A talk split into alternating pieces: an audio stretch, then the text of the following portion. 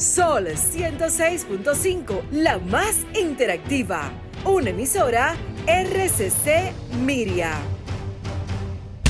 Este programa llega a ustedes gracias a Combustibles Premium Total Excelium.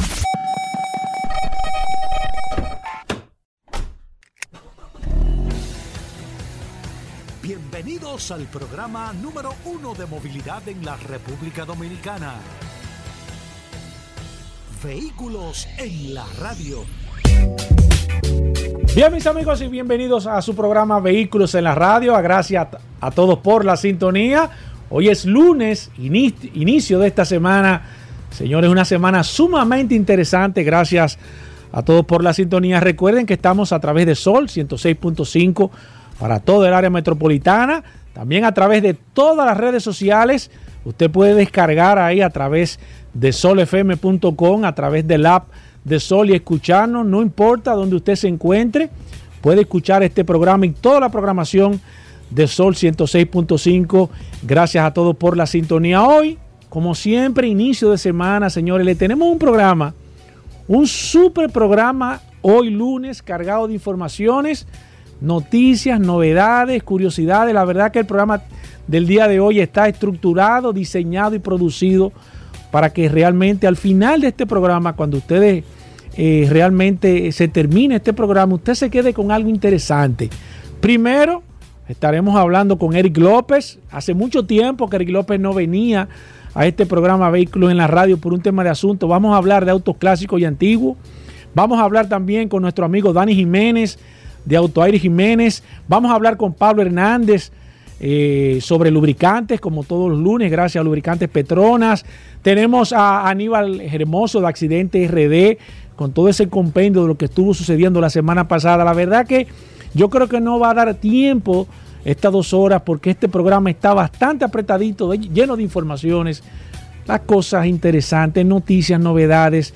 Y quiero hacer un paréntesis al principio porque la verdad es que la semana pasada, y darle las gracias eh, a las personas que estuvieron eh, invitándonos al lanzamiento de un documental que se llama En Movimiento. Eh, nosotros estuvimos participando de este sumamente interesante. Es, una, es como si fuera parte de la historia del tránsito, consecuencias, causas de lo que está pasando en la República Dominicana para que ustedes se den cuenta y este maravilloso documental que ya está en exhibición, lo puede ver, está en cartelera ya y la verdad es que está sumamente interesante porque habla un poco de la historia, de cómo comenzó el, tema de las importaciones de los vehículos, del tránsito en la República Dominicana, de las situaciones que estamos viviendo el día de hoy y datos interesantes que le puedo sacar. Señores, en ese documental en movimiento se llama. En ese documental, tres de las personas que participaron en ese documental están enteramente ligadas a este programa Vehículos en la Radio, señores. Yo me sentí sumamente orgulloso, aparte de Hugo Veras, que tuvo un papel sumamente interesante y protagónico en este eh, eh, eh, maravilloso documental. Eric López, que fue la persona que prácticamente casi todos los vehículos que salieron o el vehículo principal protagonista estuvo eh, eh, dando la cara por este programa Vehículos en la Radio que casualmente hoy lo vamos a tener a Eric López y estuvo también saliendo Félix Pujol Jerez. Félix Pujol Jerez, nuestro asesor en materia legal de un derecho al consumidor, el único programa de radio o, o programa de manera específica del sector de vehículos que tuvo papel protagónico, tres personas vehículos en la radio, señores. Me siento sumamente orgulloso de pertenecer a este maravilloso equipo. Gracias por la invitación. Les recomiendo que lo puedan ver. Y algo que me impresionó y un dato al margen de esto, que, fue de las cosas que uno pudo, pudo sacar de este, de este maravilloso documental, es que en el tema de la movilidad, señores, las decisiones que se tomen hoy, pongan atención a este dato que a mí me impresionó mucho. Las decisiones que se toman hoy en el tema de la movilidad surgen en efecto a los 30 años. O sea que las decisiones que nosotros tomemos al día de hoy, en 30 años, es que se van a ver el resultado, la mejora. Y a mí esto me puso los pelos de punta, realmente porque estamos hablando de una cantidad de años impresionante y ahí queda eh, retratado el tema del tránsito aquí de una manera muy cruda, muy cruel, y la verdad es que está muy bien realizado de mi parte, de parte de todo este maravilloso equipo y de parte de esas tres personas que salieron dando informaciones sumamente interesantes en ese maravilloso documental. Señores, la verdad es que me siento sumamente orgulloso de pertenecer a este maravilloso equipo de vehículos en la radio eh, y la verdad que quedó muy bien. Miren, ayer salió un dato y quiero brevemente, tenemos el contenido bastante interesante. Quiero dar las gracias al periódico Listín Diario porque ayer estuvieron dando algunas informaciones sobre el tema de las multas, enero, eh, junio de este año 2023, más de 800 mil multas se pusieron a nivel general en el año, en, el, en estos primeros seis meses de este año, siendo las infracciones más comunes exceso de velocidad y, el no respetar la luz eh, roja de los semáforos. La verdad es que este, este, este este dato que está dando el, listín diario, o, hay, que, hay que verlo, hay que leerlo y hay que ponerle atención. Esto, esto fue, estas informaciones fue, están en las páginas de la DGCET, están abiertos al público, ustedes pueden ver. Pero más que todo, datos interesantes de manera específica. El, mes de mayor contravenciones fue el mes de enero. Enero con 175.042 contravenciones. Eh, seguido eh, nada más y nada menos que por el mes de mayo, eh, por la cantidad de contravenciones. Y ahí da datos específicos, ahí está abril, 136 mil eh, infracciones, febrero 134 mil infracciones a nivel general, después junio 104 mil y en el mes de marzo 110 mil respectivamente. Da datos interesantes sobre el tema de las multas, pero llama más quizás a reflexión y usted va a decir 800 mil multas en seis meses, señores, yo creo que no daría eh, eh, tiempo para contar la cantidad de infracciones a nivel general. Pero estos datos estadísticos, y eso es importante, que comenzamos, comencemos a ver datos estadísticos, porque esta, este tipo de información que salió ayer en el listín diario llama mucho la reflexión de uno darse cuenta, primero, cuáles son las cantidades de infracciones más comunes, los meses de mayor cantidad de infracciones y uno puede con estos datos estadísticos, y las estadísticas son buenas porque siempre hablamos de este dato, son buenas porque te, van, te dan la capacidad de usted medir o de medir qué usted puede hacer, cuáles serían las, las decisiones que usted tomaría en este caso. Y qué bueno que se estén dando este tipo de datos. Felicitar a, la DGCET porque eh, de una manera muy rápida, precisa y concisa ha dado esta, esta cantidad de 800 mil multas eh, va a sobrepasar la cantidad de multas que se pusieron el año pasado. Me imagino que es interesantísimo poder analizar estos pormenores por este, dato. Usted lo puede buscar ahí, eh, lo puede buscar de manera digital en el periódico Listín Diario, salió ayer. Y hay muchísimas cosas que vamos a estar hablando durante esta semana sobre este, eh, estos datos estadísticos que están saliendo, porque la verdad es que llaman poderosamente la atención. Lo voy a dejar aquí porque tenemos una cantidad de contenido. Miren, hoy viene Linardo Vamos a hablar de MotoGP, que se me olvidó ahorita mencionarlo. Eh, viene el curioso también con datos interesantes. Así que vamos a hacer una pequeña pausa. Hay mucho contenido todavía en este programa. Esto apenas comienza. Como dicen por ahí, esto está apenas está comenzando, como dicen por ahí, en este programa Vehículos en la Radio. Así que hacemos una pequeña pausa. No se muevan Bien. Ya estamos de vuelta. Vehículos en la Radio. Aníbal Hermoso, hablamos de accidente. Aníbal Hermoso, que tiene la página Accidente RD o accidente.rd, eh, viene todas las semanas aquí a hacer un compendio de lo que estuvo pasando durante eh, la semana pasada en el tema de accidentes, lo más viral, dando datos de, bastante explícitos de situaciones que se están sucediendo, el tema del, del tránsito y la web. Pero que sea Aníbal quien se encargue de de dar informaciones. Aníbal, cuéntame qué pasó durante la semana pasada a través de Accidente Rayita Bajo RD y Accidente.rd. Gracias Hugo, gracias Paul. Como siempre agradecido de llegar a la audiencia de vehículos en la radio y en esta ocasión, aunque vamos a hablar eh, como siempre de lo que marcó la semana pasada en temas de tránsito y accidentes viales, vamos a cerrar hablando un poco de lo que son las licencias de conducir, específicamente las de vehículos pesados a propósito de un accidente que ocurrió en Punta Cana en Cruce de Cabeza de Toro,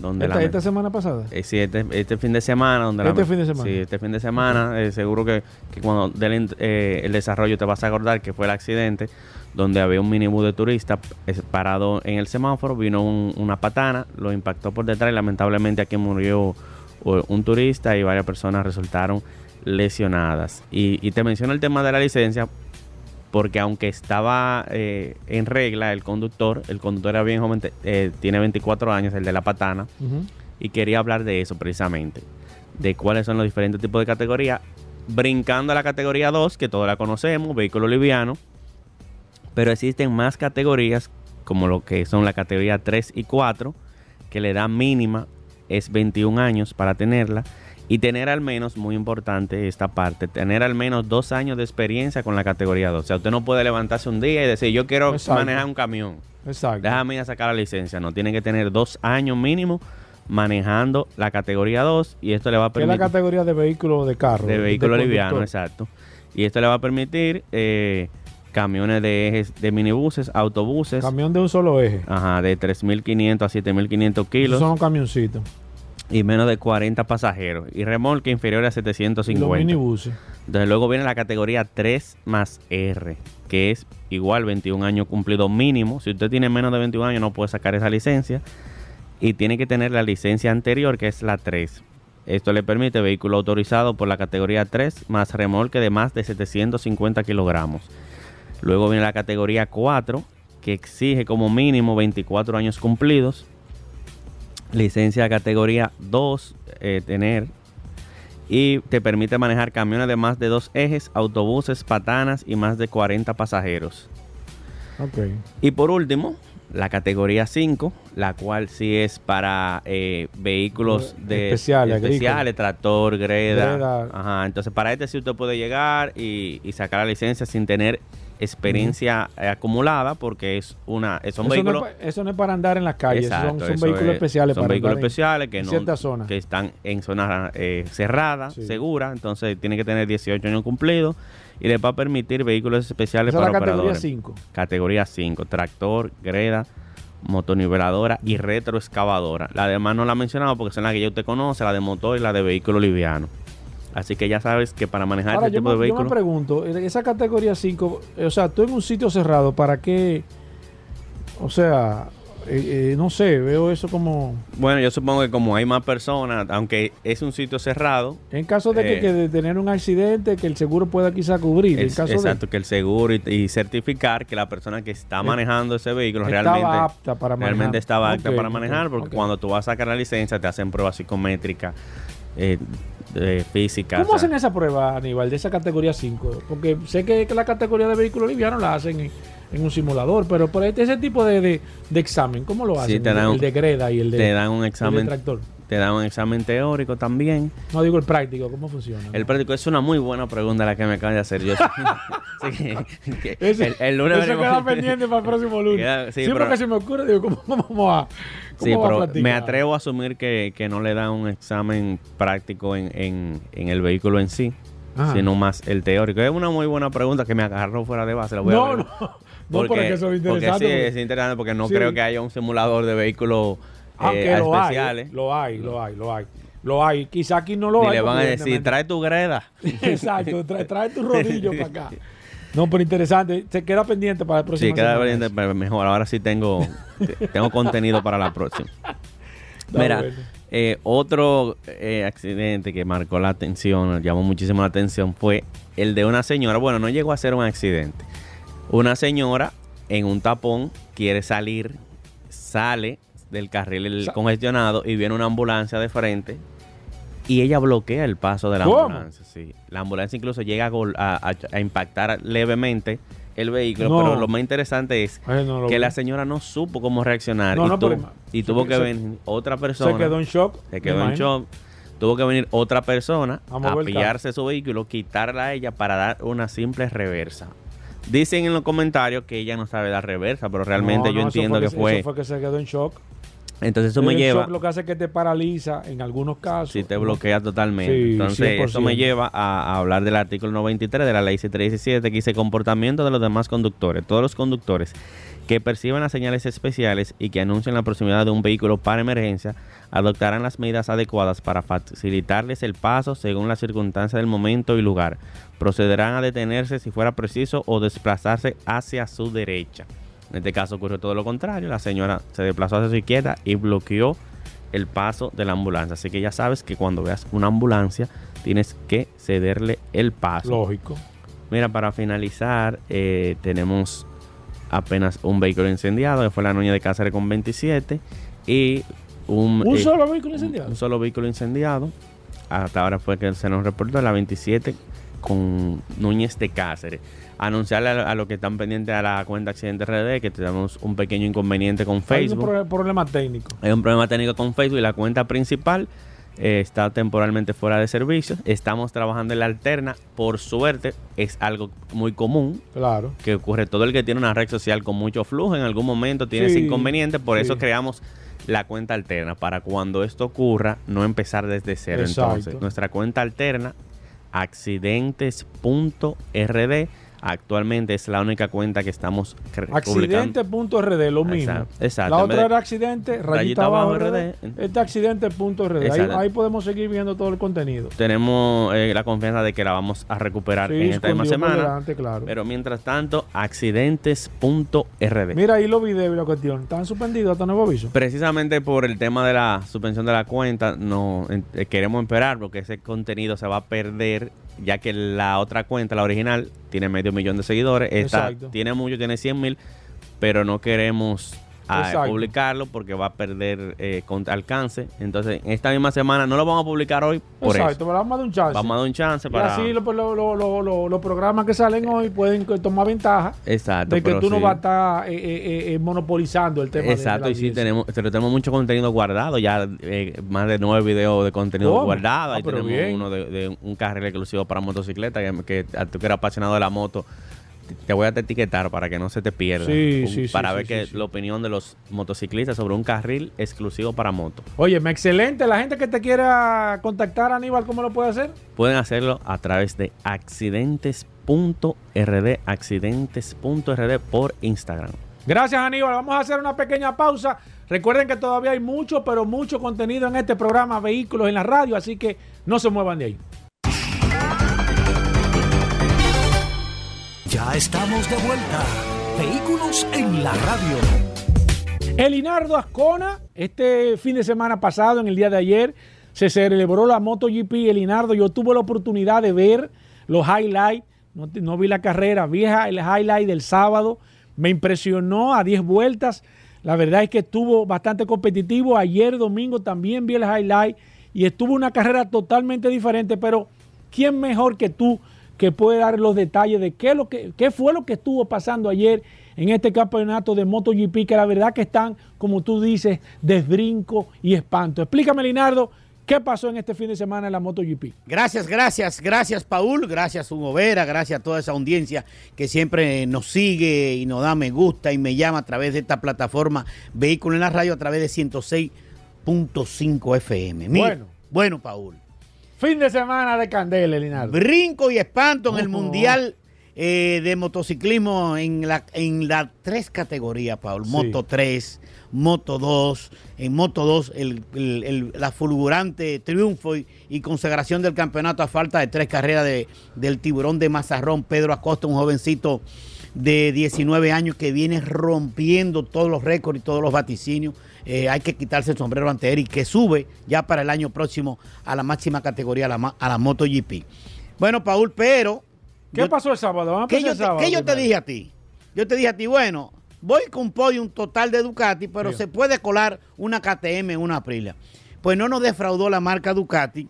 Realmente vimos este sábado caras nuevas que Sí, ganaron, sí, que sábado. ganaron la carrera sprint Sí. en un circuito bastante caluroso y bastante rápido y y, bastante extenso. Pues la carrera sprint del sábado aunque la clasificación del sábado la hizo el campeón defensor Francesco Peco Banaya con un récord de pista eh, vertiginoso y despampanante, pero la carrera sprint la ganó el hermano de Mal Márquez Hmm. del equipo Gresini, Alex Márquez. Y a este equipo y a esta motocicleta se va a subir, se va a sumar su hermano el año que viene. Bueno, yo creo que Ojo con eso, usted que está escuchándome a través de esta plataforma Vehículo en la Radio. El año que viene, Mal Márquez va a ser compañero de equipo de su hermano Alex Márquez, que ganó el sábado el sprint en la MotoGP y van a conformar el equipo Ducati Gresini para el 2024. Márquez después de 11 años en la fila de Honda, se va de Honda, eh, dándole ya seis títulos eh, de la máxima categoría y se va en busca de su séptimo título para la marca Ducati. Bueno, pero para el domingo, Paul, Hmm. ahí sí es verdad que la, que la puerca retuerce el rabo. Paul, el domingo, El sábado ganó, ¿cómo quedó el el sábado ganó a 10 carreras? a 10 a 10 vueltas. A 10 vueltas. Ganó Alex Márquez, segundo eh, Jorge Martín y tercero Francesco Peco Banaya. Sí. Estos dos son los que están peleando el campeonato, Sí. Paul. Entonces, Jorge Martín y Francesco y- Peco Banaya. el campeón defensor. Y de ambos, de la misma marca, de con diferentes escuderías, Sí. diferentes equipos, pero de la misma marca de motocicleta, que es la Ducati, que es la más fuerte. Bueno, ahí Jorge Martín le recorta 4 puntos de 13 que tenía Francesco Peco Banaya. Ya ahí se pone a 11 puntos. Mm. Ya se pone a 11 puntos y, y empiezan en el sábado en la noche a, a tejer, qué sé yo qué. Pero el domingo, Paul, Bueno. hay que decir que en esa carrera del sábado, el compañero de Francesco Peco Banaya, Enea Bastianini, la bestia, que el año antepasado estuvo montado en una motocicleta del equipo Gresini que ganó muchas carreras y eso le valió de subir al equipo oficial, quedó Sí. cuarto y que no le pasó al campeón porque lo, le hizo, le hizo el, la- el equipo, le hizo de escudero para que Francesco siguiera tu- eh, sumando puntos en el campeonato. Pero el domingo, Paul, ¿Qué pasó el domingo, Linaldo? cuando dieron la salida, Banderazo de salida. Bueno. bandera verde, bueno. Inicio de competencia, 20 vueltas, circuito de 5 kilómetros, Ey, 540 ey, el circuito se metros. llama Petronas. Sí, el circuito Petrona. Sí. Pa- Pablo Aceite, que esté atento. Sí. Era el gran premio Sí. Petrona en el circuito Sí. Petrona de Malasia De Sepang. Malasia, ¿no? Yo estuve viendo. Ah. ¿viste eso? Bueno, pues tú sabes quién salió adelante. El que había quedado cuarto en la carrera, el compañero de Francesco Peco Bañada del equipo oficial Ducati, Enea Bastianini. Enea Bastianini, Salió que no delante. estaba- Que no estaba en el. No estaba, pero es que anda en un, en- en- como uno dice Sí. en, el, en el argot popular, anda en un hierro de motocicleta, anda en la motocicleta que tiene las mejores prestaciones. Y a tal punto, eh, eh, Paul, que de las ocho motocicletas que hay, seis motocicletas terminaron entre las primeras diez de la marca Ducati el domingo. Increíble. Entonces gana la carrera. Enea Bastianini. Queda segundo Alex Márquez, que había ganado la sprint el sábado. Y queda tercero Francesco Peco Banaya, que había quedado tercero en el sprint. Pero el que está peleando el campeonato con Francesco Banaya, Jorge Martín, quedó cuarto.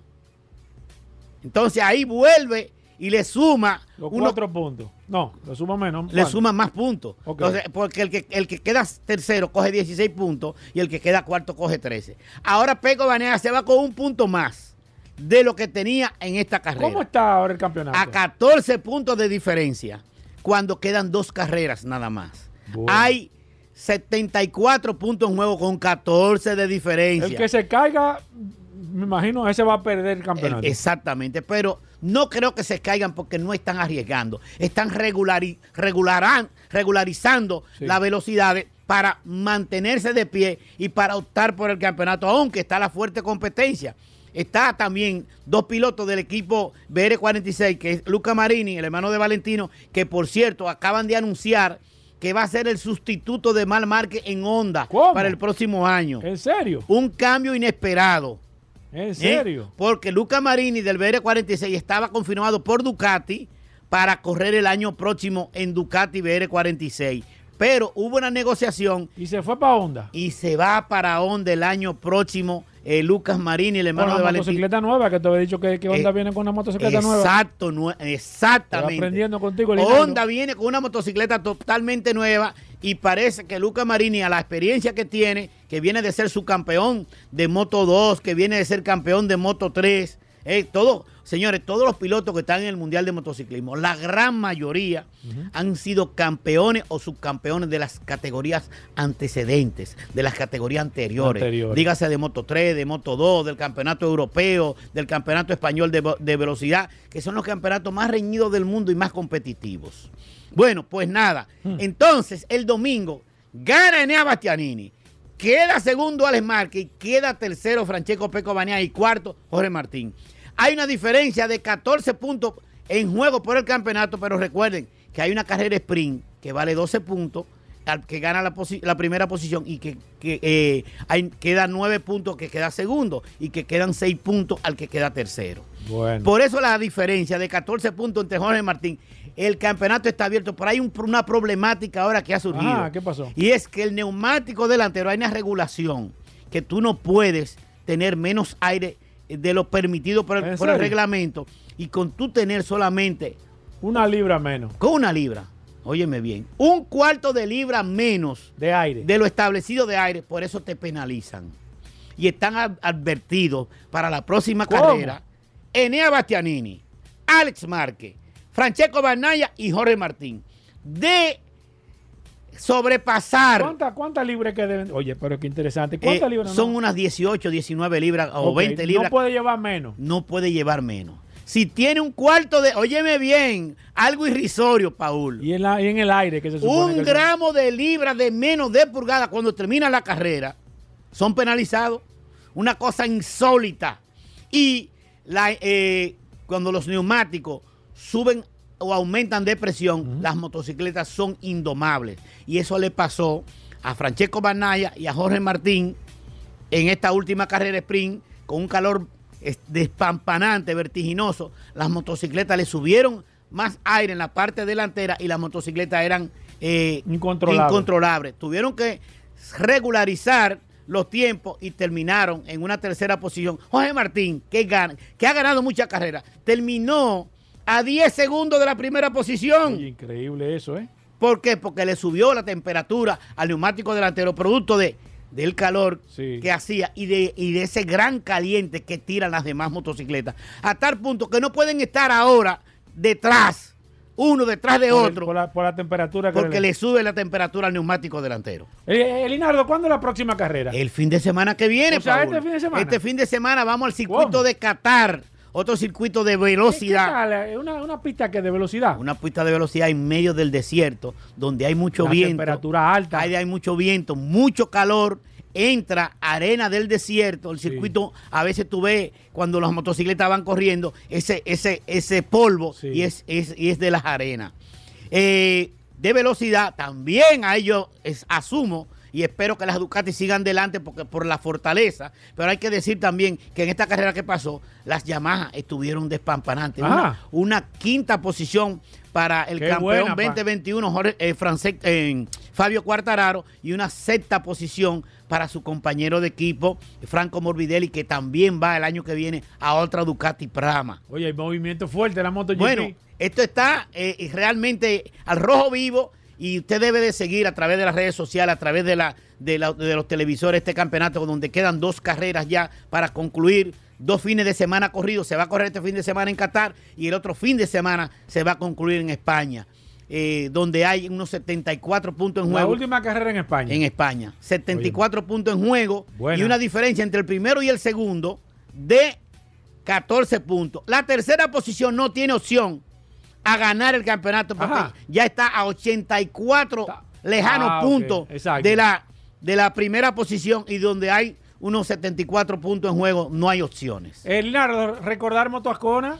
Motoascona que está ubicado en la avenida Isabel Aguilar 194, sector de Herrera. Ahí sí hay goma para para de la MotoGP. Delantera. Y que no sube la temperatura. ahí hay goma, ahí sí hay goma buena. tenemos gomas, tenemos tubos, tenemos eh, baterías, tenemos guantillas, tenemos cascos protectores, tenemos pastillas de freno, tenemos los tapones para los tanques de combustible para que no le entre el agua ahora que está lloviendo mucho. Tenemos las capas impermeables Vaya a Motoascona, llámenos al 809-880-1286, que ahí está todos los tipos de repuestos, las gomas de las diferentes marcas, como dijiste. Ahí están también para Foluil, para los carros de gol están las gomas en Moto Ascona. 809-880-1286. Ahí está con más de 30 años al servicio de todo el parque motorizado de la República Dominicana. Gracias, Linardo. Vamos a hacer una pequeña pausa. Todavía queda mucho, pero mucho contenido en este programa Vehículos en la Radio. Así que no se muevan de ahí.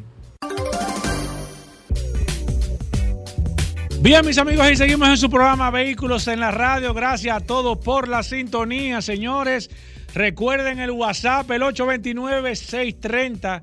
1990, 829-630-1990, la herramienta más poderosa de este programa Vehículos en la Radio. Recuerden que estamos prestos a llegar a los 20 mil personas registradas a través del WhatsApp. Estamos buscando a la persona número 20 mil. Atento con esta información porque vienen grandes sorpresas. ¿eh?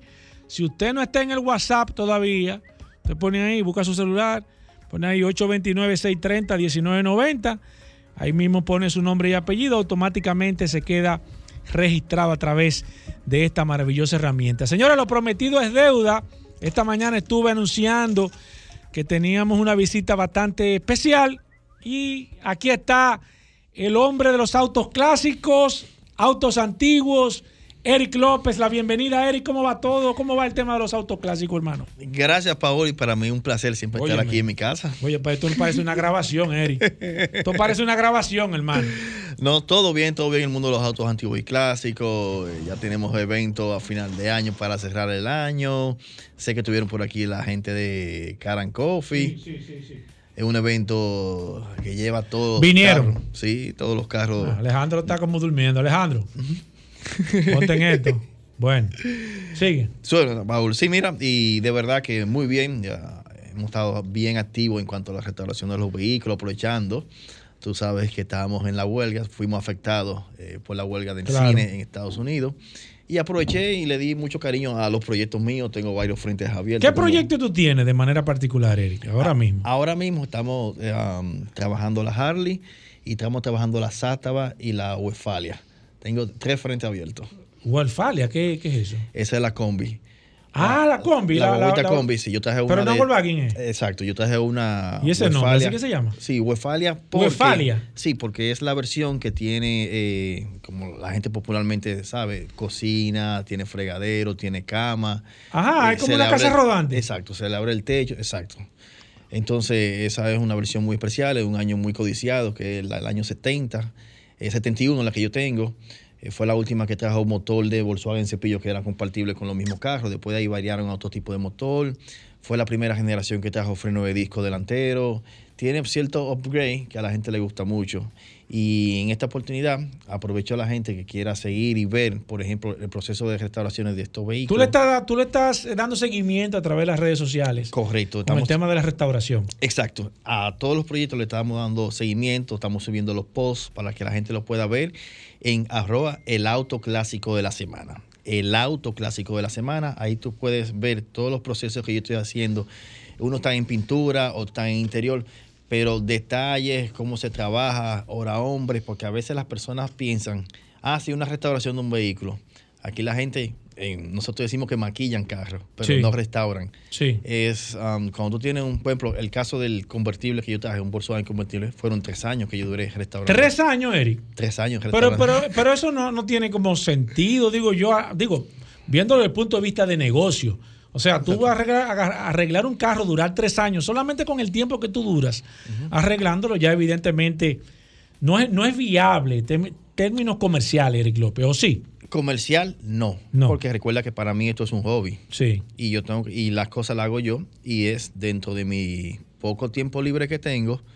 Ah, bueno, tú le vas dedicando el, tiempo, el tiempo libre. Se le pierde dinero al vehículo clásico, Eric López o sea, yo tengo un cepillo, tengo un carro clásico, lo tengo en mi casa, era de mi abuelo, está guardado. Eh, eh, ese carro yo lo vendo en 500 mil pesos porque es un carro que tiene 20 o 30 años. ¿Se le pierde dinero casi siempre o hay que tener que, cuáles serían las condiciones para uno darse cuenta que un vehículo merece la pena restaurarlo? Mira, la subasta varillason ha hecho mucho daño aquí. Ajá. Por ejemplo. Porque la gente puede tener. La gente ve un carro allá que pasó con 100 mil dólares, dice a mí quédame 50 por este. y no camina, muy No tiene el motor original. Exacto, no es matching number como se dice en eso mismo, que significa que la carrocería y el motor fueron lo mismo que salió de, de la fábrica. Y eso aquí es muy, muy difícil, porque aquí el mercado el mercado de nosotros no es un mercado de historia, de conservar, nada de eso. Y todos esos vehículos vinieron por necesidad, sí. la mayoría. Entonces, cuando tú tienes un vehículo que, ah, que en la subasta pasó tanto, sí, pero tú tienes una restauración que tú no vas a ver taping negro de electricista por ningún lado. Exacto. Tú no vas a ver un, Un- relay. un- un botón cayéndose, un- Nissan es un carro Chevrolet. Sí, o un ribete que, Un, que no es el que trae, que colocado con remache. Sí. Que la gente ve. Aquí la gente Sí, sí, tiene un rebeche, eh, perdón, tiene un ribete y le pone dos remaches, uno en cada punta. ¿Mm? O si no, coge el ribete y le pone el remache y silicón uretano para que no se caiga. Exacto. Porque no tiene el clip original. Entonces, es un proceso costoso en el cual, si tú tienes el vehículo ideal o el vehículo está en condiciones originales, vale. Pero cuando tú tienes unos vehículos que aquí han pasado la mil y una, los pobres, agua, sol y sereno, están podridos, eh, eh, tú lo ves que están Un carro clásico con Ferré pierde el valor, Eric López. Mira, no es que el Ferré te haga perder el valor, es la mala implementación o, o la aplicación del Ferré. Porque en los mismos programas de, por ejemplo, de de, De Holly. Holly, usan lo que es la, la pasta, Sí, la vasilla, sí. usan. Pero aquí le ponen la lata de Ferré a, una puerta, ¿tú me el galón entero completo. Exacto. ¿Mm? No se desabolla primero la hojalata y después se aplica. Aquí se desabolla con el Con Ferré. el Ferré. Con el Ferré. Fe- Eric, vamos a tomar un par de llamadas. Vamos a aprovechar a, Cri- a Eric López. Si usted tiene preguntas de autos clásicos y antiguos, las líneas están disponibles. El 809-540-165 y a través del WhatsApp. Recuerden que el WhatsApp es el 829-630-1990. Hablamos con el hombre clásico y antiguo, Eric López, el Picture Car de todas las películas interesantes que se filman aquí en la República Dominicana. Ese es el maestro Eric López. Eric, pregunta, ¿el vehículo más costoso o más caro o más apreciado que hay en la República Dominicana? ¿Cuál es? Evidentemente, y si puede dar eh, un valor aproximado de cuánto cuesta ese carro en el mercado en la actualidad. Esa pregunta me la hicieron hace como dos días. Sí, no, pero aquí, aquí, que, la gente, aquí que la gente está preguntando. Tenemos un vehículo en el país sobre dos millones y medio de, de dólares. Dos millones y medio de dólares. ok. Original. Ok, original. Y, sí, tú sabes que la procedencia, no, ese vehículo tú no lo has visto. Yo lo he visto más dos veces en la calle en toda mi vida. Es un vehículo de muy bajo perfil. Ok. Así mismo prefiero dejarlo. Ok, pero tú no puedes decir ni la modelo ni la marca, ¿no? Porque no digas quién la tiene. Di, di- di- di el- oh, pero si tú vienes aquí y no dice el carro, entonces no tiene sentido, Eric. Tú tienes Un que Shelby- jugártela. Shelby Cobra. Un Shelby Cobra. Original. Original. Filmado por Carol Shelby. Y ese carro cuesta. Oh, pero tan pronto falleció que tú, bueno, nosotros andábamos en, en la subasta Barry Jackson. eh, vimos a Carol Shelby y como a los dos meses, algo así, falleció. Sí, yo Tan- me acuerdo. Tan pronto. Bueno, que ustedes estuvieron ahí. Tan pronto, tan pronto falleció Carlos. Tú tienes un plus que se le suma al valor de todo, eh, todo lo que tiene el- el nombre de él, el apellido de él. Pero sí, tenemos un vehículo aquí. Perfecto. Eh, 809-540-165. El maestro Eric López. Estamos haciendo una versión especial de autos clásicos y antiguos. Con esa visita inesperada del maestro Eric López, que casualmente, Eric, saliste en la película, hice un comentario al principio, en el documental, en movimiento, casualmente. ¿Qué carro es ese, Eric, que sale en, la- en este documental? Mira, tremendo documental el movimiento. De verdad Sí, que todo. muy bueno. todo- exacto, muy bueno, muy interesante. Toca el tema de. Presente, pasado y futuro del, del tema de la movilidad. 100 años de la historia automotriz. Increíble. De verdad que hay muy agradecido que me hayan tomado en cuenta para ciertos puntos logística en cuanto a los vehículos. El vehículo que yo salgo manejando es un Plymouth 1931, que es de la Ese historia. original, Eric. Sí, original. Ese no es de que un Kikar. No, no, no, ese original, matching number. Y lo usamos tanto en el estudio para las entrevistas como se rodó. Y es un vehículo Sí. que yo usualmente uso mucho en las bodas. también. Sí, funciona para eso. Dame tomar esta llamada. Buenas. Buenas. Sí, aquí está el maestro de los autos clásicos y antiguos. Maestro, aquí en Monteplata había un Chrysler de uno grande de 8, Ajá. amarillo. Ok, ¿y no sabe qué modelo era, señor? Pero, no, modelo, porque el, el dueño lo trajo en, en la década del 70. ok, En pero... el 72 por ahí. Eh, vinieron a buscarlo en una plataforma y lo tenían en un garaje y le dijeron al dueño, pida lo que usted quiera. dijeron Y el eso. hombre de tonto lo que le pidió 50 mil pesos. ¿Usted sabe para qué era? Para una película que estaban haciendo y hacía falta un carro de eso en Estados Unidos.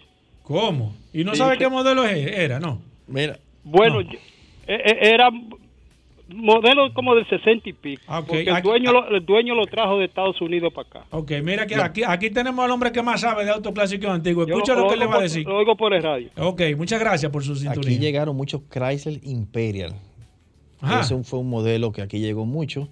Es un vehículo grande, feo. Eh. Sí, muchos ribetes raros y, y esas cosas. No muy bueno. También el Chrysler New Yorker. También un carro tipo eh, un Capri Clase así. Eh, Chrysler, tú sabes que ya dejó de fabricar en ese modelo. ¿Qué eh, hace que un carro tenga valor, Eri? Veo carros, por ejemplo, como ese. Veo carros antiguos del 60, del 50. Sin embargo, cuando tú lo buscas, te cuestan 3 mil dólares eh, caminando. No, no desbaratado. 4 mil dólares. Y la gente cree que tiene un carro porque tenga 30 años, tiene cientos de miles de pesos. ¿Qué hace que un carro eh, eh, clásico y antiguo tome valor, Eri? pro- eh, producción, por ejemplo, qué cantidad de vehículos se, se fabricaron, si fue una edición delimitada, en qué año se fabricó, qué innovación tuvo. Por ejemplo, tú tienes el Corvette. El Corvette fue el primer carro de fibra deportivo, Fibra de vidrio. fibra de vidrio completo deportivo. ¿Mm? Entonces tú tienes el Mustang. El Mustang es el- el- uno de los clásicos por excelencia, tanto por la cantidad fabricada como por el tipo de vehículo que hizo el crossover. Déjame ver que tengo la línea llena. Buenas. Buenas, Ernesto de Santiago. Adelante, Ernesto. Pregun- eh, Eric, de los programas de, de reparación de vehículos de Estados Unidos, bueno, para mí, para mí, el mejor es el Chifu. ¿Qué tú opinas? Eric, eh, eh, antes de. Déjame juntar- Se cayó esa. Voy. Déjame tomar para juntarla con esta. Buenas. Sí, buena. Eh, hacer una pregunta al señor, al maestro. A Eric López. Sí, ¿qué tanto incide eh, la muerte del creador o diseñador, vamos a decirlo así, de un modelo marca en específico, en que el valor se incremente? Si eso se da igual en todos los vehículos, o es algo en, en algunos modelos inciden más que en otros. Óigame, qué buena pregunta. Primero, ¿qué programa para ti es el programa con mayor, eh, evidentemente? Mira, um, el de overhauling es el, El más famoso. El más mercadeado. Claro. Y de hecho tuvimos la oportunidad de, eh, de De, compartir, compartir, con Cheat Foods que vino aquí. personalmente. Sí, si nos sí, sentamos uno sí. al lado de otro a presentarle mi proyecto y hablamos. sí, sí. ¿Qué te Eh, dijo él? ¿Qué te dijo Chifu a ti, Eri? tipo, él te dijo, Eri, tú eres Eri López, te reconoció, sabe quién tú eres, Eri. ¿Qué tipo bien chévere, bien humilde. Sencillo Nos tipo. sentamos, hicimos un boceto de mi carro. Yo le presenté el carro que tenía en ese momento, que era el Picapiedra. Le gustó el proyecto, le gustó la temática que yo estaba armando. Eh, para mí, ese es uno de los mejores. Ahora bien, yo quiero también poner en punto, y es que yo no creo que en el tiempo que ellos dicen que hacen los makeovers, Exacto. eso pasa. Exacto. Yo estoy- hay yo- un tema de producción ahí. Yo estoy totalmente. Eso que claro, en una semana, que- no hay forma. Eso, por, Yo- más, por más gente que tú tengas. No hay forma. Yo que tengo, eh, que restauro mis vehículos y uno pide la pieza para ese carro, cuando te llegan no cuadran una con otra.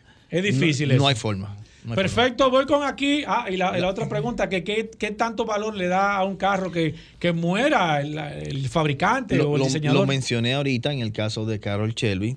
Tú subes un 20, 25%. ¿Qué otra muerte así en tema de vehículos ha incrementado el tema del precio, Eric? No, tú tienes diseñadores como Ia Coca, tienes diseñadores. Eh, DeLorean está vivo, pero cuando DeLorean fallezca, me imagino que. todos esos, esos carros cogen un plus. De hecho, ya se empezaron a fabricar y están entregando nuevas unidades de DeLorean de un vehículo que en un momento fue un fracaso, pero marcó tanto para que tú veas cómo una simple aparición en una película cambia la historia de un modelo de un vehículo. Y ahí te pongo un detalle.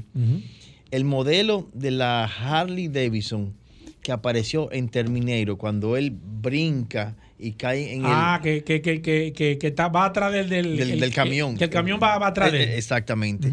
Ese modelo se acabó en el mercado por la sobredemanda que tuvo y en ese año salvó a, A Harley Harley, Davidson. Davidson de una crisis que tenía. Simplemente porque ese modelo apareció en esa película de Terminator. Esa motocicleta paga un dinero para estar en la película, Ari López. Tú que dominas bien ese término de la película, de lo que hay detrás de cámara y eso, no te rías. Eh, eh, eh, ese modelo se paga por eso. El camión que salió de ahí, que era un Kenworth, famosísimo también, el ñato, la motocicleta que tenía, la motocicleta que tenía el niño, que era una Honda XR80, que también la conozco. Todo eso, eso pagan las casas para estar en la película, Eric. Nada en el cine sale por casualidad. Todo el que está ahí está pagando, Eric. Absolutamente nada en el Cuando cine sale un por refresco, casualidad. una marca de, de cigarrillo allá en el fondo, un letrero, todo eso está pagándole el tema de la película. Yo, a mí me pasan una paleta de colores. Para cuando yo tengo que buscar los carros, tienen que ser en esos colores que están ahí. ¿Y por qué eso? Bueno, te estoy diciendo, porque todo en el Todo, cine. todo está calculado, nada está de que. todo- hay errores y esas cosas, pero todo está fríamente calculado para que tú tengas idea. Eh. Y contratos de claim en cualquier palabra, cualquier marca, todo a eso. Eso se, eso se está vaqueando. Todo eso. O tienen el permiso, lo que llaman la licencia. Yo tengo la licencia, tú conseguiste la licencia. Ok, úsalo, sí. Pero todo es un proceso, ¿eh? Vamos a hacer un paréntesis, Eric López, aquí, ¿no? Tú hablaste con Jennifer López, Eric. Sí, sí, no, hay que decirlo aquí. Jennifer López, dime, tú hablaste con ella, le- no sé, le comentaste un tema de carro. ¿Qué, qué tal es Jennifer López? Como te dio el sa- WhatsApp. Sí, no, no, vamos a sabes- aclararnos aquí nosotros, Eric. Tú sabes que yo soy muy reservado con eso. Ok. De hecho, en, en mi página eh, um, de Instagram, PictureCardDR, um, yo subo ahí todo lo que es el trabajo en cuanto a los picture cards de los carros de las películas, de Hollywood, todas esas cosas. Tú no ves, uno- yo no tengo una sola foto con nadie. Con nadie. Con nadie. Pero ¿Por tú has hablado con eso, con, con esa grande estrella, Eric. O sea, tú has, qué sé yo, preguntarle algo, no sé. ¿Son friendly o no? Realmente yo, es un tema de trabajo, hay que mantener el nivel de profesionalidad. O, o ellos te preguntan a ti, ¿se come aquí mofongo? O recomiéndame, qué sé una cerveza. Tú tienes todo. Normal. Desde una persona que te pregunta eso mismo, "Ah, acá, ¿cuál es la cerveza? Eh, ¿Dónde puedo comer? bueno. Tráeme algo de comida típica. Exacto. Y tú llegas, tú sabes con qué tú llegas, tu chicharrón y tu cosita, para que la gente coma. Hasta el otro extremo de tener una persona que si va a cruzar en el área donde tú estás, tú tienes que voltearte. ¿Cómo?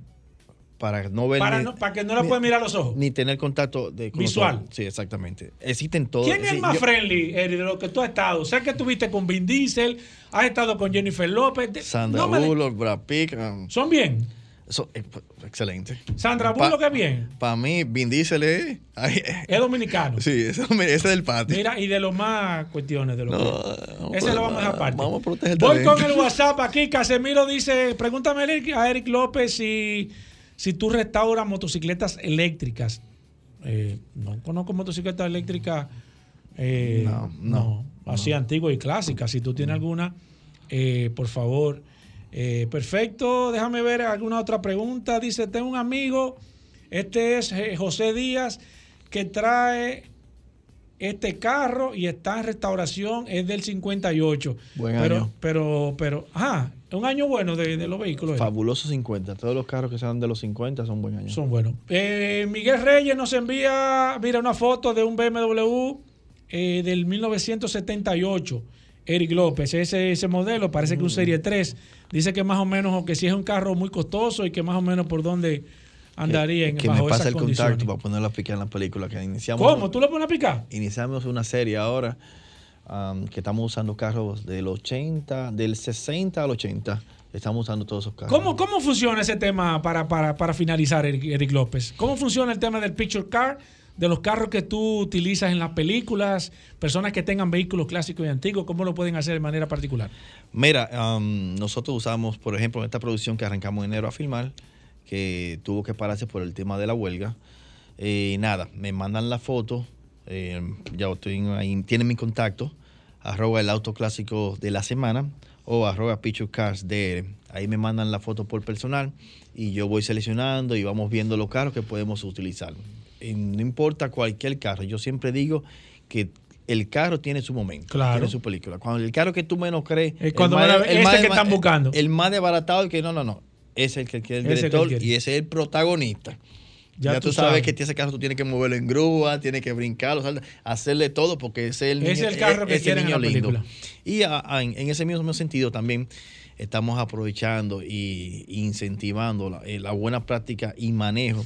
Y estamos nosotros en, en el autódromo ahí cogiendo nuestra clase. ¿Cómo? Explícame de eso, Eric.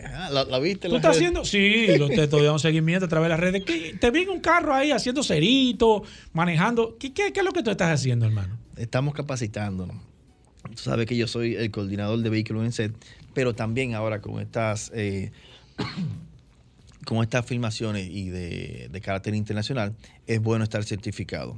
Es bueno hablar el mismo lenguaje del Claro, que viene. Claro. No solamente en idioma, sino en datos técnicos. Y para eso, de la mano de nuestro amigo Franklin Castro, eh, nos está capacitando. Capacitando. O sea, tú estás tomando clases- qué clase de manejo de. Sí, estamos, estamos habi- habituándonos, eh, familiarizando, puliendo. Eso es manejo agresivo, manejo. Jalando emergencia, los cambios, ceritos. Tú sabes que uno en la calle, underground, Eh, claro. uno viene con su pasado. Lógico. Y eso Pero- buscando una certificación más que todo. Sí, más que todo. Para entonces ir a, coger, a tomar un curso ahí a nivel internacional para cuando las personas vengan aquí. Mire, no, aquí tenemos personas capacitadas, que es lo que buscamos con la industria del cine como está ahora mismo, tener el, el mismo nivel. Óyeme. ¿Mm? Y no solamente de que no, yo hago cerito, Sí, yo sí, manejo. sí. No, no, yo estoy certificado. Yo estoy ¿Qué es lo que están buscando realmente las compañías cuando vienen? a- Cuando vienen seguridad Claro. en el personal que tenemos aquí. Eric, la gente que se quiera poner en contacto contigo, que te quiera seguir, que quiera ver tu proyecto, que quiera enviarte la foto, que quiera con- consultarte cualquier cosa, ¿cómo lo puede hacer? A través de mis redes, el auto clásico de la semana. Ahí pueden tener contacto de los eventos, las restauraciones que estoy haciendo, cualquier información, cualquier pregunta, cualquier comentario, cualquier detalle para cualquier vehículo. Sabes que en el caso a veces de los vehículos clásicos, no podemos tanto valorizar por foto, porque cada caso es particular. Claro. Y en el caso de los vehículos antiguos y clásicos es muy diferente al- a, a los carros de volumen. Ah, bueno, tú tienes un Corolita, eso en el mercado vale tanto, ¿no? Exacto. Porque cada vehículo tiene su condición especial. De manera especial. Bueno, gracias, Eric. Vamos a hacer una pausa. La verdad que el programa está bueno hoy. Cuando regresemos, aquí está Dani Jiménez, hablamos de aire acondicionado, Pablo Hernández de Petronas también y al final la fresita, el curioso, que ya está por aquí, así que no se muevan de ahí.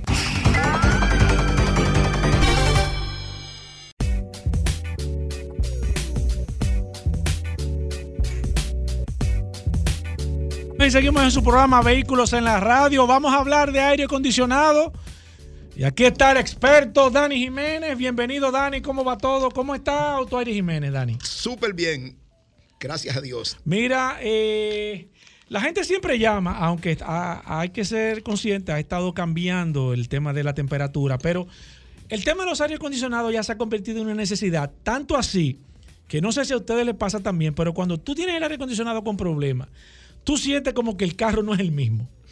Como que el carro como que tú lo sientes más pesado, como que se pone viejo, como que no sé, como que hay un tema con el aire acondicionado. Eh, eh, la durabilidad del aire acondicionado, ¿de qué depende, Dani? A, nivel general, o sea, tenemos vehículos modernos que se le daña el aire acondicionado y tenemos vehículos que tienen 10 años, 8 años y todavía no se le... No, el aire sigue igual. ¿Cuál es o, o- o qué influye que un tema de que un, un vehículo le dure mucho el aire acondicionado o no? Para comenzar con eso. Mantenimiento sobre todo igual y los vehículos modernos requieren más mantenimiento que un vehículo antiguo. Anteriormente tú decías, yo tengo un vehículo que tiene 12 años y no se me le ha dañado el aire. Es cierto. Pero todo va cambiando, los materiales como se fabrican, no hay tiempo, no era ¿Qué han hecho? ¿Complicado el proceso del aire acondicionado ahora con la tecnología? ¿Anteriormente era más básico o ahora hay muchos aditamentos tecnológicos que pueden ser que fallen en un momento y que eso incurra en un daño o en un mal funcionamiento? hay aditamentos tecnológicos, pero también, recuérdate, estamos en tiempo de reciclaje. Ya no se hace con materia prima de una mina, sino que todo se recicla. Y el aluminio y todo varía su calidad. Y eso pasa. Perfecto, vamos a abrir las líneas de manera inmediata. Usted tiene problemas de aire acondicionado, tiene una situación, amaneció esta mañana y, y- y el aire acondicionado eh, siente que no está enfriando, tiene un sonido a la correa, el compresor no está entrando, siente que su aire acondicionado se está congelando, eh, eh, no es el mismo funcionamiento, le dijeron que tiene el evaporador malo, de inmediatamente usted llega a cualquier sitio y le chequeame ese aire, de una vez te dicen, tiene el evaporador malo, sin haberte evaluado. Aquí está Dani Jiménez, nos puede, se puede comunicar a través de la línea telefónica al 809-540-165, si usted quiere hablar con Dani Jiménez, o por el WhatsApp, a quien me está llamando ahora, no, llámeme por teléfono o escríbame por el WhatsApp, el 829-630-1990. Preguntas a Dani Jiménez de aire, buenas.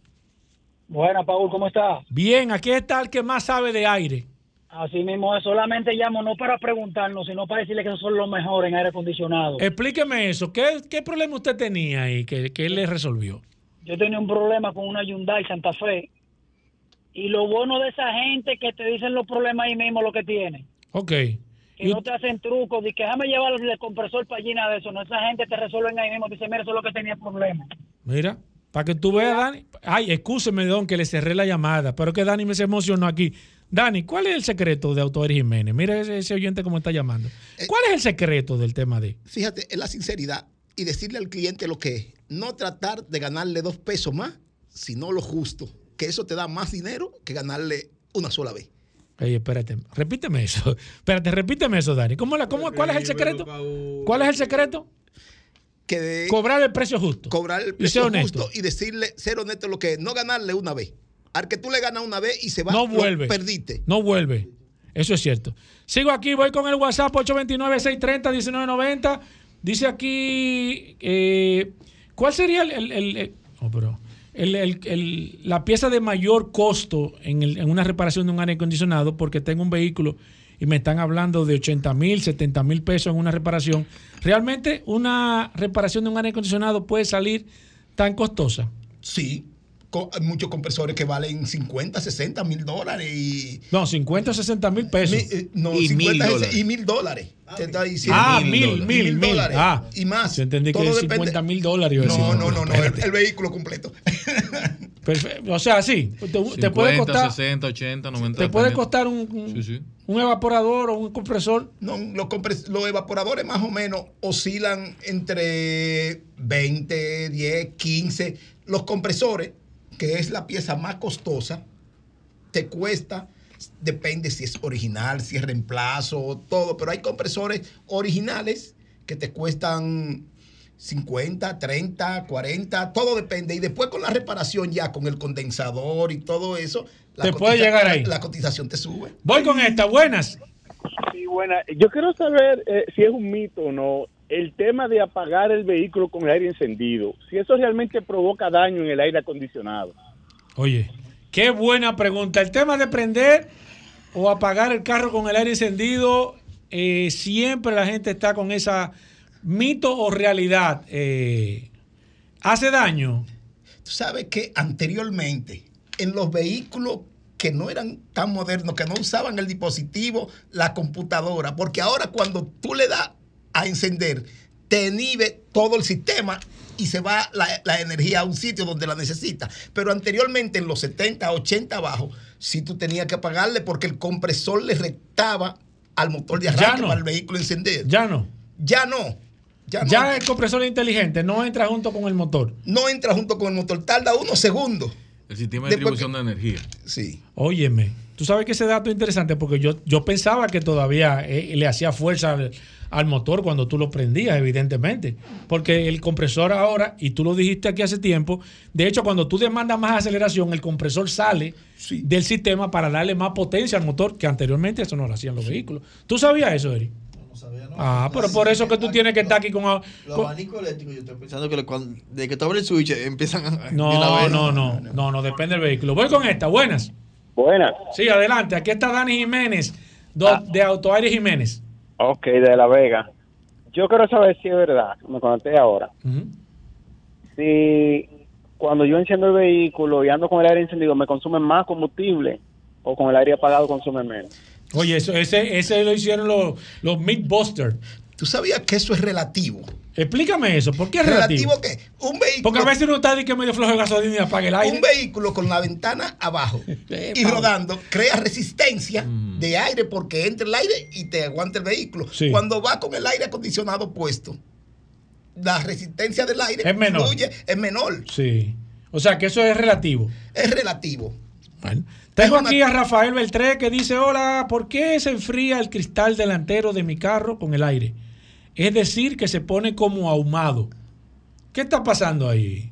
Fíjate, el- los vehículos con el tiempo usan el aire acondicionado, una compuerta que usa unas corchas sellantes. Una colcha sellante. Y que cuando la compuerta, esa corchita se desbarata, ya el aire fluye por la rejilla de arriba y se va por ahí y se empaña. Ah. Y se empaña el aire. Sí, Y sí, se sí. empaña. Oye, buena.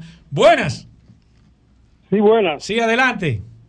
Una inquietud de cuando yo era joven. Todavía no sé para qué se usa, para qué sirve el botoncito rojo que da vuelta. Uno le da vuelta y el aire enfría más y enfría menos. Ok, perfecto. Ese botoncito, ese el Es el termostato. botón de reciclaje del aire acondicionado. Ajá. El ¿qué, qué hace el reciclaje? Que entra el aire de afuera o conserva el aire de la cabina. Ok, si tú si entras de afuera, enfría menos. Enfría menos y te entran los olores y esas Exacto, cosas. Y el humo. Buenas. Saludos muchachos. ¿cómo están ustedes? Bien, aquí está Dani Jiménez de Autoaire Jiménez.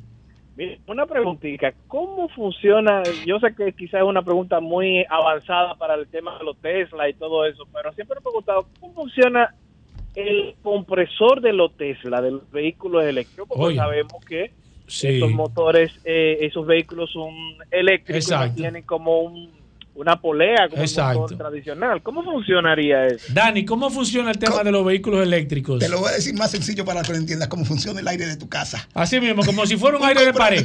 Un compresor eléctrico. Igual. Sí. Voy con esta, buenas. Sencillo. Raúl. Sí, adelante. Pregúntame a Dani, dile que es primo de su primera esposa que tuvo, Tina. Dile que, que a un vehículo viejo, un carro, si uno quiere ponerle que le salga más aire por la ventanilla porque tira como poco y, y cambiándole el blower como que toma decir igual, que si no le puede poner un blower moderno que te saque el aire más con más presión. Dani. Fíjate, el blower tiene que ver, pero hay, más tiene que ver la distribución que tenga, las condiciones que esté el vehículo, si no lo está perdiendo por los ductos debajo del tablero. Hay que chequear el ductos. Voy con esta, buenas, líneas llenas. Dani Jiménez de Autoaire Jiménez, buenas. Buenos días, te habla Collado desde Hartford, Connecticut. Adelante, maestro. Oye, mi hermano, yo quiero, yo tengo una 2004 X5 BMW 4.4.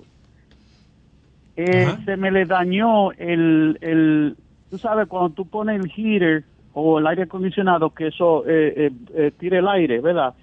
No está funcionando. En una ocasión, yo le cambié esa piececita que se llama como, como el, el motor de... Eh, Servocierre. El servocierre Sí, de, eh, de- Eh, no, motor de no, servocierre. Esto es lo que hace, es, esto es una resistencia, creo que, que se llama, em- em- resistencia del motor, que hace que cuando tú prendas el aire salga. Entonces, ¿qué sucede? Lo que la pregunta mía es, ¿cuánto tiempo te está supuesto a durar esa pieza una vez que tú la pones? O, o, o es que podría tener un defecto el vehículo, algo así. Fíjate. Porque yo la cambié hace como, qué sé yo, un año, dos años, y, y ya volvió y se dañó. Dani, ¿qué está Fíjate, pasando ahí? La resistencia o el módulo de que usted me está hablando, eso depende de las condiciones del blower. Si el blower está consumiendo más energía, eso te va a durar mucho menos tiempo porque la fuerza. Exacto. Sí. O sea, que tiene que chequear luego. El Dani, la gente que quiera ir por allá, que quiera comunicarse contigo, quiere ir a chequear el aire acondicionado, ¿cómo lo puede hacer? Simplemente se dirige a la Buenaventura Freite, los jardines del Buenaventura norte. Freite, esa es la calle que entra de Teleantilla como que va para Intec. La calle principal de los jardines, ¿verdad? Eso es así. ¿Qué número es? 15. Número 15 y a través de la línea telefónica, ¿cómo se pueden poner en contacto, Dani? Mi celular, el 809-707-0569. Espérate, dilo al paso. 809 707 707 0569. 0569. 809-707-0569. 0569. Gracias, Dani. Vamos a hacer una pausa. No se muevan de ahí. Pablo Hernández, lubricantes Petronas. Hoy es lunes, vamos a hablar de lubricantes. Gracias, ya lo dije, gracias a lubricantes Petronas. Pablo, estuviste en Brasil, nos estaba comentando aquí sobre tu experiencia. Eh, hablé con Elinardo que esta- este fin de semana se corrió la MotoGP y no sabía que el, que el estadio donde se corrió la pista es una pista Petrona en Malasia. Sí, sí. La pista Petronas. Y, pero nada, primero hablar a nivel general de qué tal, qué viste en Brasil de, sobre Petronas y qué nuevo nos puede traer Petronas. ¿Qué tuviste en Mira, ese viaje? eh, la experiencia que tuvimos en, en Brasil fue una experiencia de verdad enriquecedora para todo lo que es el amante de la Fórmula 1.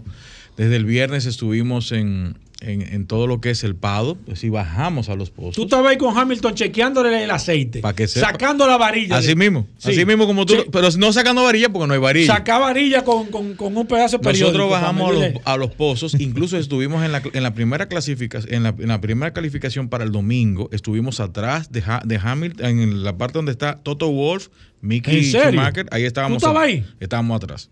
Sí, sí, o sea, detrás, lógico. Eh, sí, claro, no, no podemos. Llegamos, vimos cómo entraron los pilotos. ¿Y Hamilton te, te saludó cuando Sí, nosotros tuvimos una entrevista con Hamilton ¿Y qué el tal el sábado. tipo? Bien, ¿no? Sumamente La gente dice que el tipo es sumamente medio, sencillo. pero no, es mentira. Sumamente- en este momento, eh, pues te puedo decir que es una persona sumamente sencilla, muy, muy afable. Eh, incluso tuve conversaciones con, con el encargado de, de comunicación de él y, y me tiró incluso una foto con él y, ¿Y por qué no la subiste? ¿Por qué no me la mandaste para yo verla? yo te la, yo te la enseño ahora. Y, y con Hamilton, pues lamentablemente cuando iba a subir a tirarme la foto con él, Ahí mismo lo subieron, llamaron. no, subieron todos los CEO de Petronas Malasia, sin ni siquiera Ya de Brasil. yo Ay, me quedé en el último, No, tú eh, echaste en para el último espacio. Tú echaste para atrás, tú dijiste, espérate. Pero realmente, y, y la forma, con- y tuve, lo pude saludar de la mano. Es, decir, es, muy raro tú saludar a Hamilton de la mano, porque él raro. siempre se pone en un protocolo de protección Sí. y de cuidado a nivel de la figura pública. Y sí, quién es Luis Hamilton. Pero Claro. realmente, incluso en esa entrevista, él, él, él estaba expresando eh, que su situación con el, con el, con el, el vehículo, que habían hecho los, los seteos para el viernes, donde hubo una gran tormenta, él, él decía, mira, el, el entra a boxes cerrados, no se puede hacer nada, nosotros no vamos a tener una mejor, una buena carrera para el sá- para el domingo. Y, es- y eso fue lo que sucedió. Ok. Es decir, él, él mismo decía, yo le, el carro me estaba indicando ciertas situaciones, ciertos ajustes que había que hacer, no lo hice, no lo hicimos como equipo. Y cometieron ese error y el mismo Toto Wolff pues, lo, lo, lo- lo afirmó, que ciertamente las cosas que se presentaron dentro del vehículo y las cosas del vehículo hicieron que la degradación de las gomas fuera mayor, Más más, acelerada. pronunciada que los vehículos, que los otros de la ¿Qué pudiste ver a nivel general? ¿Hay alguna información sobre el tema de los lubricantes, Pablo? Tú que tuviste Mira, nosotros, nosotros vimos cómo en, dentro de los pozos, la parte, en la parte inicial, cuando tú entras, está el equipo Petronas. El equipo Petronas hace evaluaciones y análisis constantemente con los lubricantes, todos los fluidos de todos los vehículos. O sea, cada vez equipo- que él, que él sale a, a practicar, cuando él entra, toman una muestra. Sí, de- toman una muestra en, en- ahí mismo para ver y verificar el desgaste, el tipo de consumo, cualquier tipo de información que pueda predecir cualquier acción con el motor. Inmediatamente si el motor está un sobrecalentamiento o, o hay un desgaste o hay una situación ex- interna dentro del motor, tanto en la transmisión como en el refrigerante, refrigerante, también el combustible pet- es Petronas y en el lubricante del motor. Y una información para que to- todos los que estemos, todos los motores, todos los equipos que están motorizados por equipo Mercedes utilizan lubricante Petronas, aunque tenga un patrocinador diferente en, en el, en, el, en el carro. ¿En serio? Sí. Llegan las muestras. Porque es por, por contrato que está obligato, obligado, obligato, obliga- de manera Sí, obligatoria. obligado. Exacto. Eh, estamos tratando de, de- de no, no tener el portugués, pero ciertamente el vehículo está obligado a mandar y utilizar los lubricantes que el equipo principal sugiere. Y en este caso, el lubricante Petronas. ¿No pudiste investigar qué tipo de viscosidad están utilizando ahí? Tú dijiste, vaca, tú le estás echando 5W30 ¿Cómo? o 10W. No, es- ese dato no se lo pudiste preguntar. Lo que sí te puedo decir que la tecnología que se utiliza en el equipo, en los equipos de, de Fórmula 1, y no solamente es un laboratorio de, de pruebas. es un tiene. laboratorio de prueba y es una, un- una cantidad de información que se, re- que, se re- que se recopila que funge como, como la punta de lanza para nosotros empezar a im- implementar esa tecnología en los vehículos convencionales. Lo- para que ustedes te- eh, entiendan, nosotros ahora mismo estando en la época híbrida, nuestro país tiene muchos motores híbridos a nivel mundial, incluso están eh, m- eh, muy presentes Sí. los motores híbridos y la tecnología de los lubricantes para estos tipos de motores ya está muy avanzada en la parte de nosotros como lubricantes Petronas. Incluso se ha dado una, una buena primicia porque hemos traído el 0W20 de nosotros, el 0W16 que estará ya posiblemente para marzo o abril de la semana que viene. Perfecto. eh, voy con las líneas disponibles 809 540 165 809 540 165 Lunes de lubricantes. Aquí está Pablo Hernández, gracias a Lubricantes Petronas. El WhatsApp también. Usted quiere saber qué tipo de fluido utiliza su vehículo, tanto de coolant, de aceite del motor, aceite de transmisión, aceite de diferencial.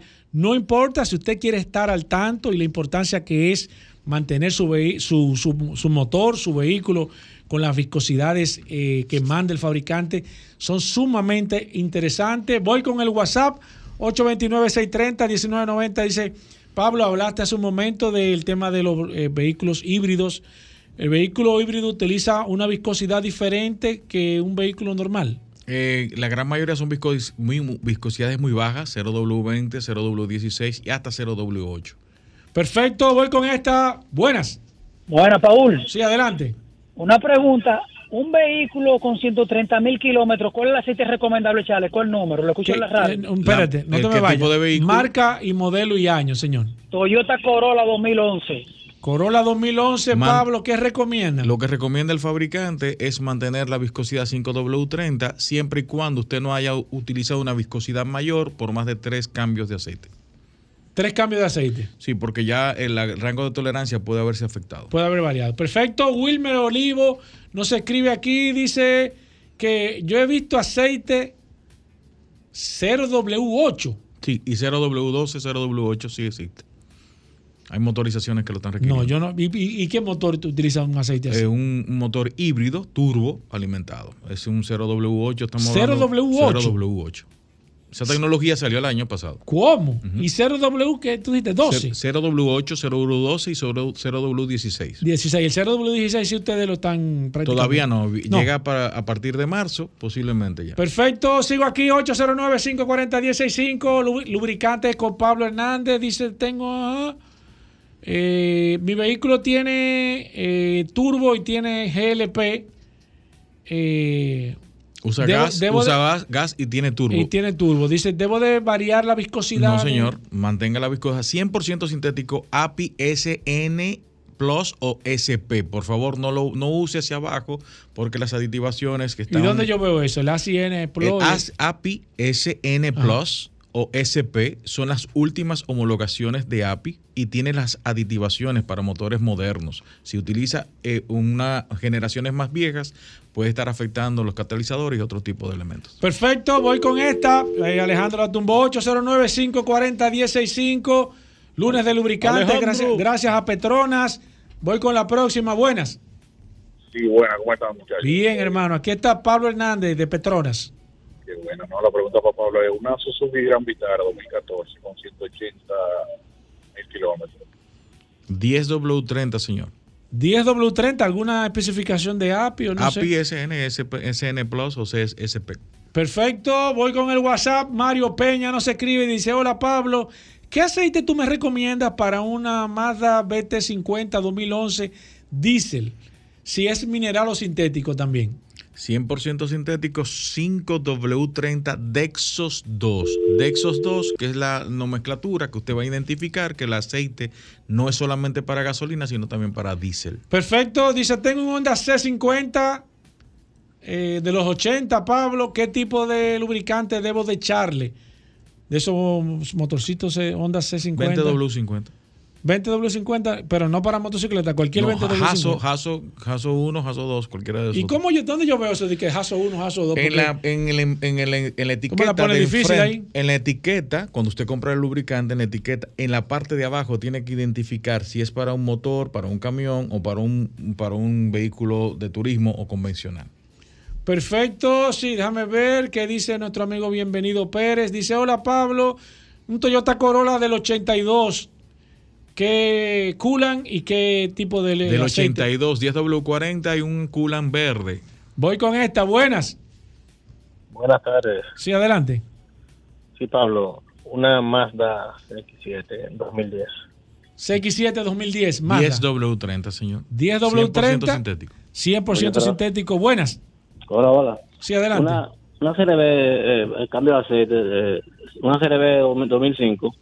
CRB 2005, el lubricante, Pablo. 10W30, señor. 10W30 recomienda el experto. Voy con esta, buenas. Toyota Tuan Ace 2017. El culan y el aceite. Te escucho por, por la Cool- radio. Coolant rojo y el aceite 0W20, señor. 0W20, Francisco Rodríguez dice, hola Pablo, tengo un Kia Show.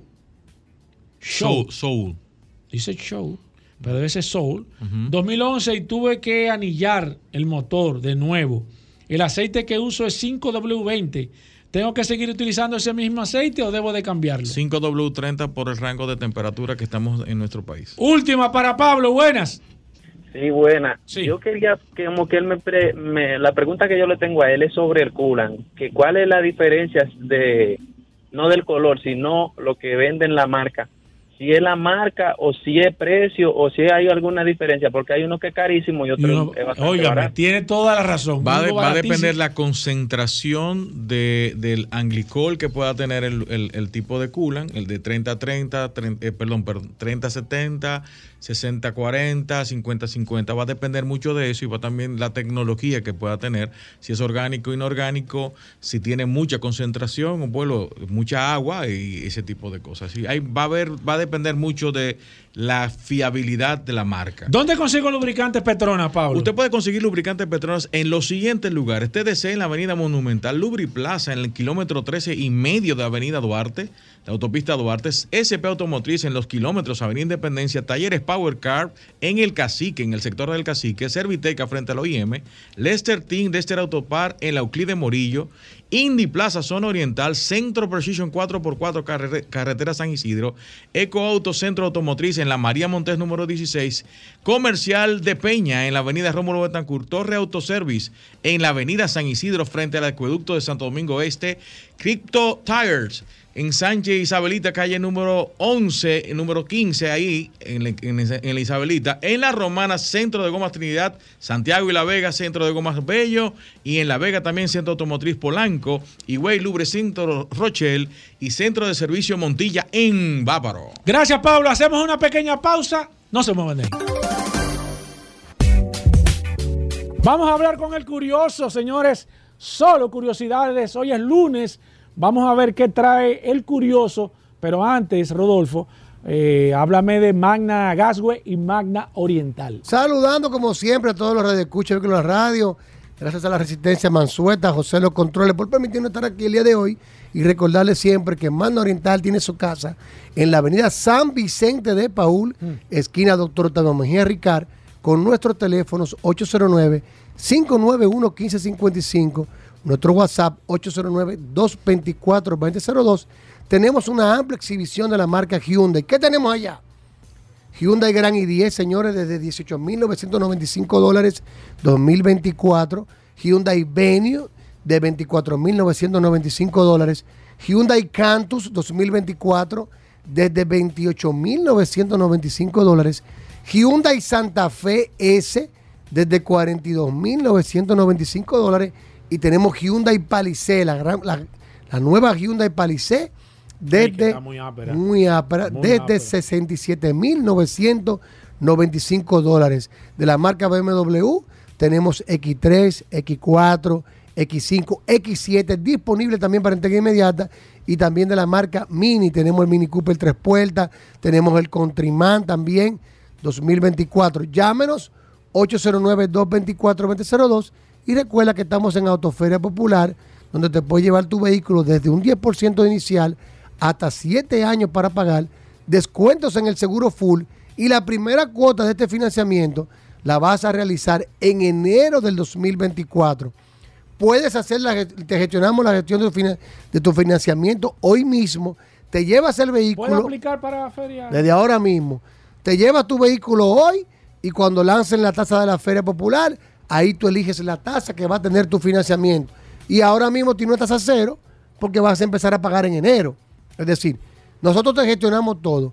Tu financiamiento con el Banco Popular, te gestionamos el seguro y te llevas tu vehículo ahí mismo. Si tienes un vehículo usado, también te lo recibimos. Si tienes deuda en el banco, la saldamos por ti. Con la diferencia, aplicamos el inicial. Y si te sobra, te lo devolvemos en efectivo. También tenemos a Magna Gascue en la avenida Independencia, frente al Centro de Ginecología y Obstetricia. Y allá tenemos un taller autorizado, señores.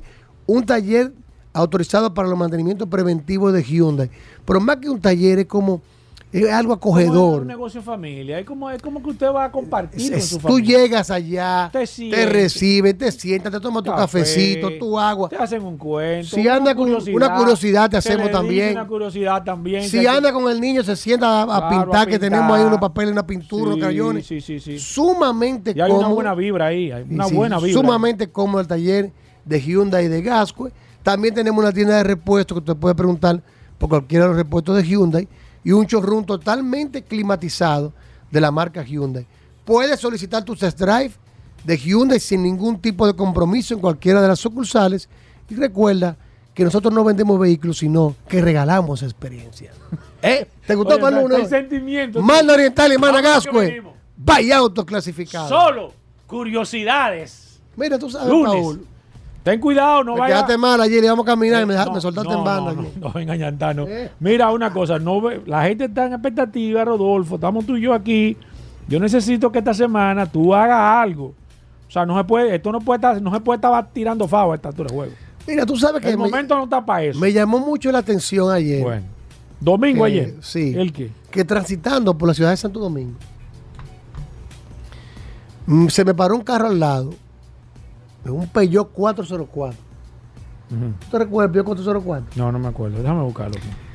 Búscate ese carro, búscate la foto para que tú sepas lo que estamos hablando. Resulta que el curioso de una vez se pone a investigar Sí. y me llamó la atención al leer que ese vehículo que fue diseñado por el gran carrocero Batista Pininfarina, ¿qué pasó?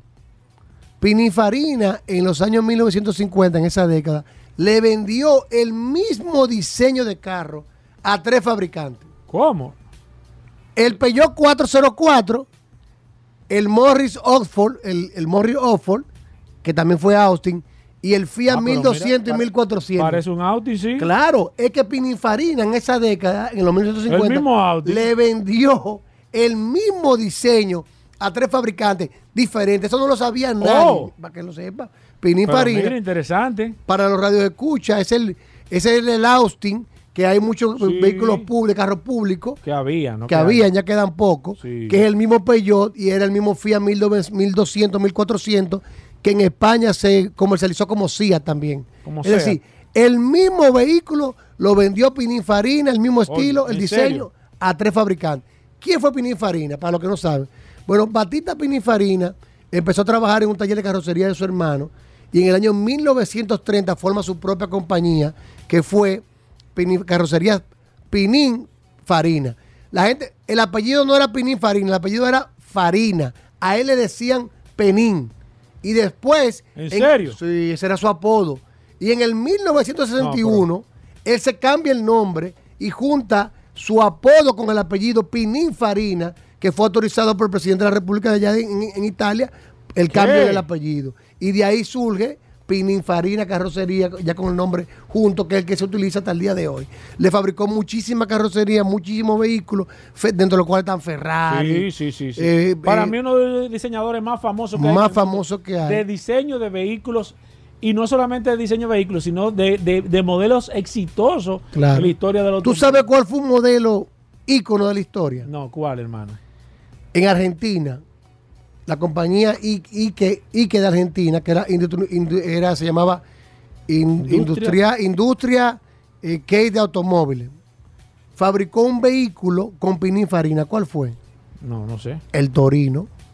¿Pero qué Torino? El gran- Torino. El Gran Torino. No, el Gran Torino de Ford. Ajá. Entonces ellos lo que hicieron fue que utilizaron un Rambler eh, de AMC y lo modificaron y formaron el Torino con un concesionario en Argentina que era filial de Ford. Hicieron el Torino que con la colaboración de Fangio. Hicieron el Torino que se produjo hasta el año 1981. ¿En serio? Pues yo, Sí. no- yo no lo he visto, ¿no? Que con ese vehículo, Pero solamente va para Argentina. sí, se ganaron la, eh, el cuarto lugar en la, las 84 horas de Nürburgring. Nürburgring, ¿cómo se llama? Ajá, Nürburgring. Con, con, con Fangio. Si no lo sabía. ¡Ey! Espérate, espérate. Dura esa. ¡Ey, pero fuerte, Rodolfo! Viniste Dura, duro. vine duro. Fuerte, Rodolfo. Pininfarina, ¡Ey, pero fuerte! Si la gente no Que sabe hoy en día- Que lo busque ahí. hoy en día sigue eh, su hijo Sergio y su nieto Paolo a cargo de, de la compañía que continúa diseñando muchísimos vehículos. Pininfarina fue de los grandes diseñadores. Ferrari, él tenía un contrato con Ferrari, pero la, la compañía pertenece a un grupo hin- hindú ahora. Sí. Eh, eh, tiene un nombre. Dame Sí, no, no, no. Él, él, él, él- de hecho, él, hizo varios modelos a Ferrari. el- el Claro, él en el año 1952 Sí, empezó a diseñarle a Enzo Ferrari. Y la marca hoy en día, la compañía, pertenece a un grupo, un grupo hindú. Ya tú- ustedes saben que ha hecho Ferrari, ha hecho Alfa Romeo, No, no, no, el tipo está rankeado. O sea, que- con Renault también trabajó. Como diseñador, ha, ha sido, si no el más si no ha sido el más, tiene que estar entre los tres diseñadores más famosos en toda la historia del automóvil. La verdad que sí, Pinifarina. Tú sabes que ese vehículo que él hizo con Fangio eh, se le puso Torino en honor a la ciudad de Turín, donde estaba la compañía de Pininfarina.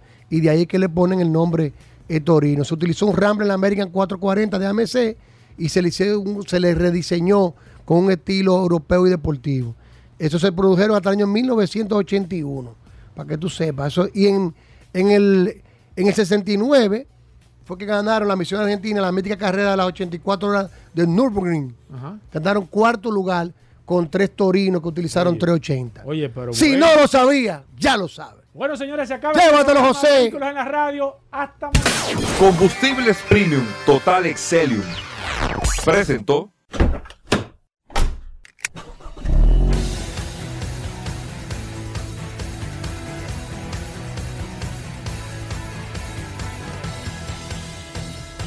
Vehículos en la radio.